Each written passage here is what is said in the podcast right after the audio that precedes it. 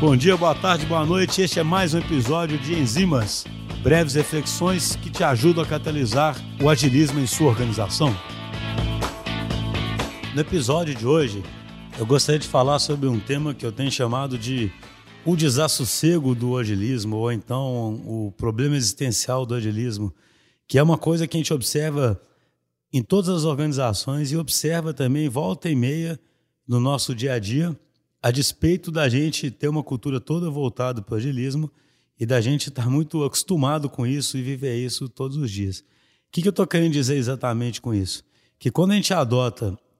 o mindset ágil, que no fundo é uma forma de entender que o mundo é complexo e que a gente tem que viver mais no presente, isso causa quase que, ao mesmo tempo, um certo desassossego ou um problema existencial em que a gente tem que acostumar realmente a continuamente reavaliar sempre o caminho que a gente está tomando, reavaliar todas as decisões, reavaliar os papéis e trabalhar com muito mais ambiguidade.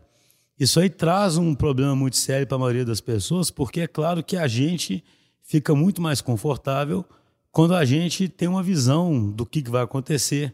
quando a gente tem um plano no qual a gente acredita que, que pode confiar, esse plano podendo ser desde um orçamento fechado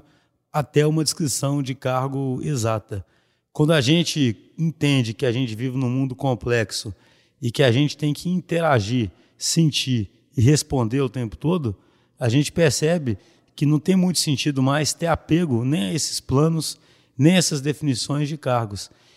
E isso aí eu, eu falo que é um pouco de existencialismo, porque isso nos deixa livres sempre para decidir o que fazer. Então eu acho que isso aqui está no centro de tudo, sabe? Quem vai é, realmente adotar uma posição agilista tem que estar tá pronto para lidar com essa liberdade que causa essa necessidade de sempre escolher o caminho que, que vai ser seguido. Mas o lado bom disso tudo é que se todo mundo estiver trabalhando realmente com propósito, todo mundo estiver explorando o seu máximo potencial, esse caminho, ainda que não seja um caminho claro, vai ser um caminho muito feliz, muito promissor.